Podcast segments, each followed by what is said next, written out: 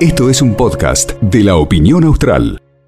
Francisco, que bueno, lo designa como arzobispo de Buenos Aires. Em, Jorge, ¿cómo estás? Muy buenas tardes. Sara Delgado y Sebastián Acebal te saludan. Muchas gracias por la deferencia de atendernos. ¿Cómo estás? Muchas gracias a ustedes por llamar. Muchas gracias a ustedes. Bueno, antes que nada, felicitaciones. Em, ¿Y cómo te encuentras, en qué momento eh, de tu vida, y esto sí en lo personal, en qué momento de tu vida te, llega esta, esta decisión del Papa? Me llega en un momento en el que, bueno, creo que acá en la diócesis de Río Gallegos veníamos trabajando fuertemente justamente lo que es el magisterio del Papa, veníamos trabajando fuertemente su magisterio Así que me encuentro en un momento en que veníamos como concretando lo que es el magisterio de Francisco, con la idea de, bueno, de ser siempre la iglesia en salida, la iglesia que esté cerca de los pobres, la iglesia que se anime a los cambios. Eh, pastoralmente me encuentro en ese momento y en lo personal bueno, con, me encuentro en un momento en el que me tengo que, plantear un desafío tan grande como es esto, que por lo menos no lo tenía pensado, ¿no? Alguna vez en algún artículo en medios nacionales salía mi nombre como un posible candidato, pero, pero entiendo que, que, no sé, yo lo leía como casi graciosamente, ¿no? ¿Te habías aclimatado a Santa Cruz en todos los sentidos, lo digo? En algunos sí, algunos no. Ayer le dije a la gente, yo nunca voy a extrañar el viento. Cuando la gente me decía, la gente me decía, padre, ¿se acostumbró al viento? No, a las cosas malas no hay que acostumbrarse, no, el viento no es algo bueno. Así hmm. que eh, sí me aclimaté a lo que es propiamente la gente, ¿no? Toda la gente me ha tratado tan bien y hemos podido trabajar en conjunto y me he sentido bien recibido en todas las localidades de Santa Cruz y de Tierra del Fuego, así que eh, diría que me, me, aclimaté sentimental y emocionalmente, pero en cuanto a lo que a veces son los fríos muy fríos y el viento no.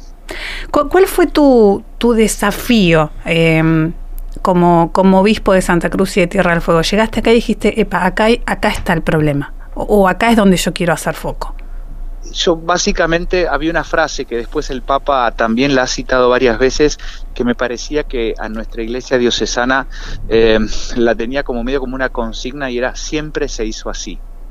Yo quise en todo momento romper con ese siempre se hizo así creo que no es propio de los cristianos el achancharnos, el que nos agarre lo que yo digo vulgarmente, la fiaca espiritual y no nos permita renovarnos y no nos permita asumir nuevos desafíos y nuevos sueños. Por eso digo, para mí era clave poder tratar de, concretar el magisterio del Papa Francisco, que justamente nos habla de una iglesia en salida, una iglesia del encuentro de todos, de parroquias, dice el Papa, que imaginariamente tengan un cartel en la entrada que diga entrada libre. Bueno, yo intenté en todo momento eso, ¿no? Que nos animemos a soñar, que nos animemos a, a renovarnos y en ese sentido creo que la pandemia fue un tiempo propicio porque fue un tiempo de templos cerrados, pero una iglesia viva en la caridad y presente en las calles acompañando a los que sufrían. Quiero preguntarte si, si en este tiempo pudiste ver que se acercó más gente a la iglesia, y eso no es una cuestión de suerte, sino también de, de, laburo, obviamente, si se acercó más gente a la iglesia, porque lo que uno eh, sabe es que lo que crece mucho es la, la iglesia eh, evangélica. En la católica, ¿cómo está la cosa? Yo no fui nunca muy amigo de, hacer números, pero sí creo que ha habido eh, una movilización muy importante después de la pandemia. Los templos en general, la gente responde con lo que es la Eucaristía, con las celebraciones, con la celebración tradicional de los bautismos y con procesiones que a veces algunos apuestan a que no se van a hacer o que se van, van a salir mal porque hace frío o porque hay viento y de repente nos han sorprendido como ha, podido ser el Domingo de Ramos este año, que fue una movilización enorme en la ciudad de Río Gallegos, o pienso también, por ejemplo, eh, las fiestas de, de las distintas colectividades, yo he podido acompañar varios años a la colectividad boliviana en Caleta, Olivia, y la movilización era enorme. O pienso, qué sé yo, ahora vamos a convocar a Corpus Christi, la fiesta del 10 de, junio, también en la calle, convocándonos en una parroquia y caminando hacia otra. En general la gente es de, engancharse y de participar. Em, cuando te dicen cura Villero, que estás por ahí, no sé si me imagino que debes estar leyendo los medios por estos días, el cura Villero, ¿está, está bien eso? ¿Lo aceptás? ¿No te gusta? ¿Es estigmatizante? Eh, ¿No?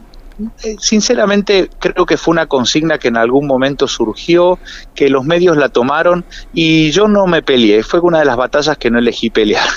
Eh, sinceramente a mí me gustaba más decir un cura que vive en la villa, porque siempre fue lo que yo hice, que trabajó en la villa y que siempre digo la villa es mi casa. Eso sí, ahora de ahí a cura villero, bueno, fue una, una expresión que surgió y que después se mediatizó y se hizo muy común, pero no es la que más me representa. Cuando dicen, eh, bueno, eh, en esto te, lo quiero preguntar también porque es eh, noticia hoy, hubo un, bueno, un, alguien integrante de la iglesia que dice que bueno, que, está mal tu designación porque tenés vínculos con el kirchnerismo y con el surdaje y el terrorismo y la comunidad LGBT. Bueno, como si eso tuviese algo de malo, digo, pero ¿cómo, cómo tomaste esa, no sé si escuchaste el audio. Sí, sí, sí, lo escuché. Concretamente, lo que es, eh, digo, primero esta persona yo hace 32 años que no la veo, con lo cual si la veo en la calle no la reconozco. ¿sí? 32 mm. años me parece que es un tiempo muy grande para que uno pueda atreverse a juzgar a otro y ponerle tantos cartelitos. Mm. Eh, no, soy abuelo, eh, no soy amigo de las abuelas de Plaza de Mayo, pero no tendría problema en serlo si es necesario porque no las conozco. Mm. Eh, dice que soy guerrillero terrorista. Mi papá es militar de Fuerza Aérea, tengo un tío fallecido en las Malvinas. Me parece que es una cosa por lo menos apresurada de eh, expresarse de esa manera. Que tengo vínculos con el colectivo LGTB, pero a ver, digo, yo trabajé con un grupo de personas trans en el año 98 tratando de ayudarlas a salir de la prostitución y poder insertarse en el mercado laboral con peluquerías, con blanquería. Sí, es real, es verdad. ¿Sí? Y me siento feliz de esa experiencia porque fue acompañar personas que si hoy sufren, imagínense 20 años atrás lo que era la marginación y la discriminación, ¿sí? Y, algunas de ellas siguen siendo grandes amigas, así que en ese sentido, eh, y vínculo con el kirchnerismo, mira, políticamente te aseguro, te aseguro que mi postura es otra, pero más allá de eso, el vínculo que tuve ha sido muy cordial y muy de acuerdo fundamentalmente en la provincia de Santa Cruz, porque si yo siempre reclamo que el Estado tiene que tener una presencia inteligente en los medios, perdón, en los barrios, eh, el modo de que el Estado tenga una presencia inteligente en los barrios a veces es con el interlocutor que está en el barrio, y el interlocutor que está en el barrio a veces es el cura, es el obispo, entonces qué bueno que podamos ser un interlocutor para que el Estado llegue y mejore la calidad de vida de la gente.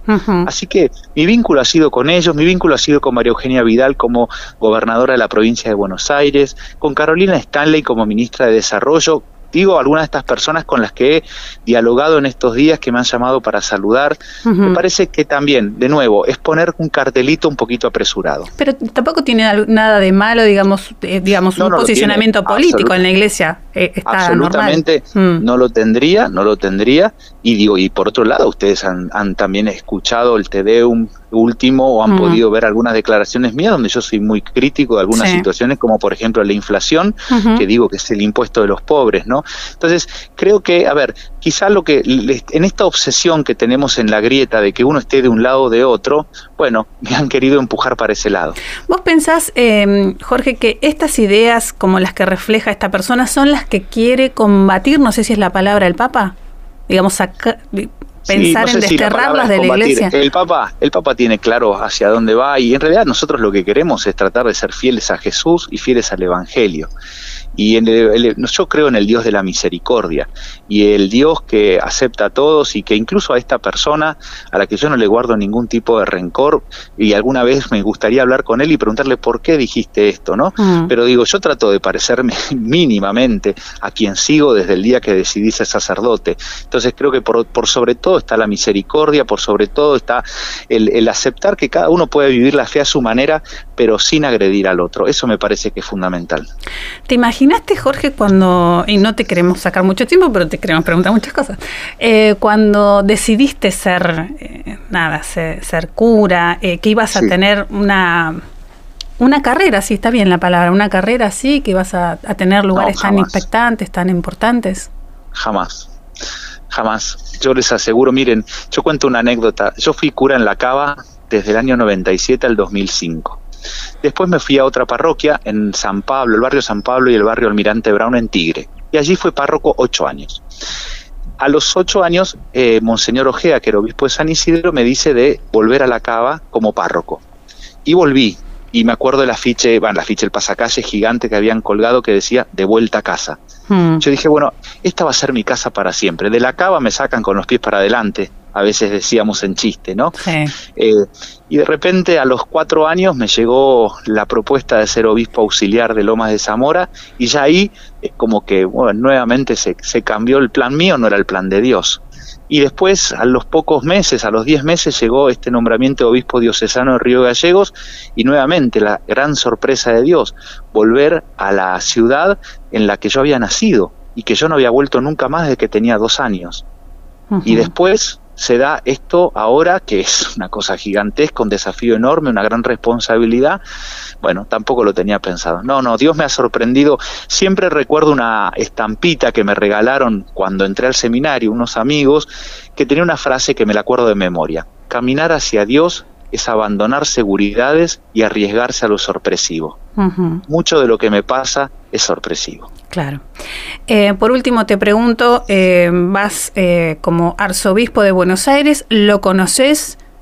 ¿Qué, nada, qué objetivo tenés ahí? ¿Qué cosa decir podría cambiar o no? Sí, no, no básicamente yo lo que estoy planteando eh, en los medios locales, que es a los que en este momento estoy atendiendo, es que mucho de Buenos Aires yo no, no voy a hablar hasta que llegue, porque claramente sería una falta de respeto. Lo que sí estoy en un proceso de transición eh, en el que voy conversando con el cardenal Poli, en el que voy reuniéndome con él y, vamos viendo sí algunas cuestiones que seguramente serán de, mayor importancia, de mayor urgencia eh, de encarar desde el comienzo, ¿no?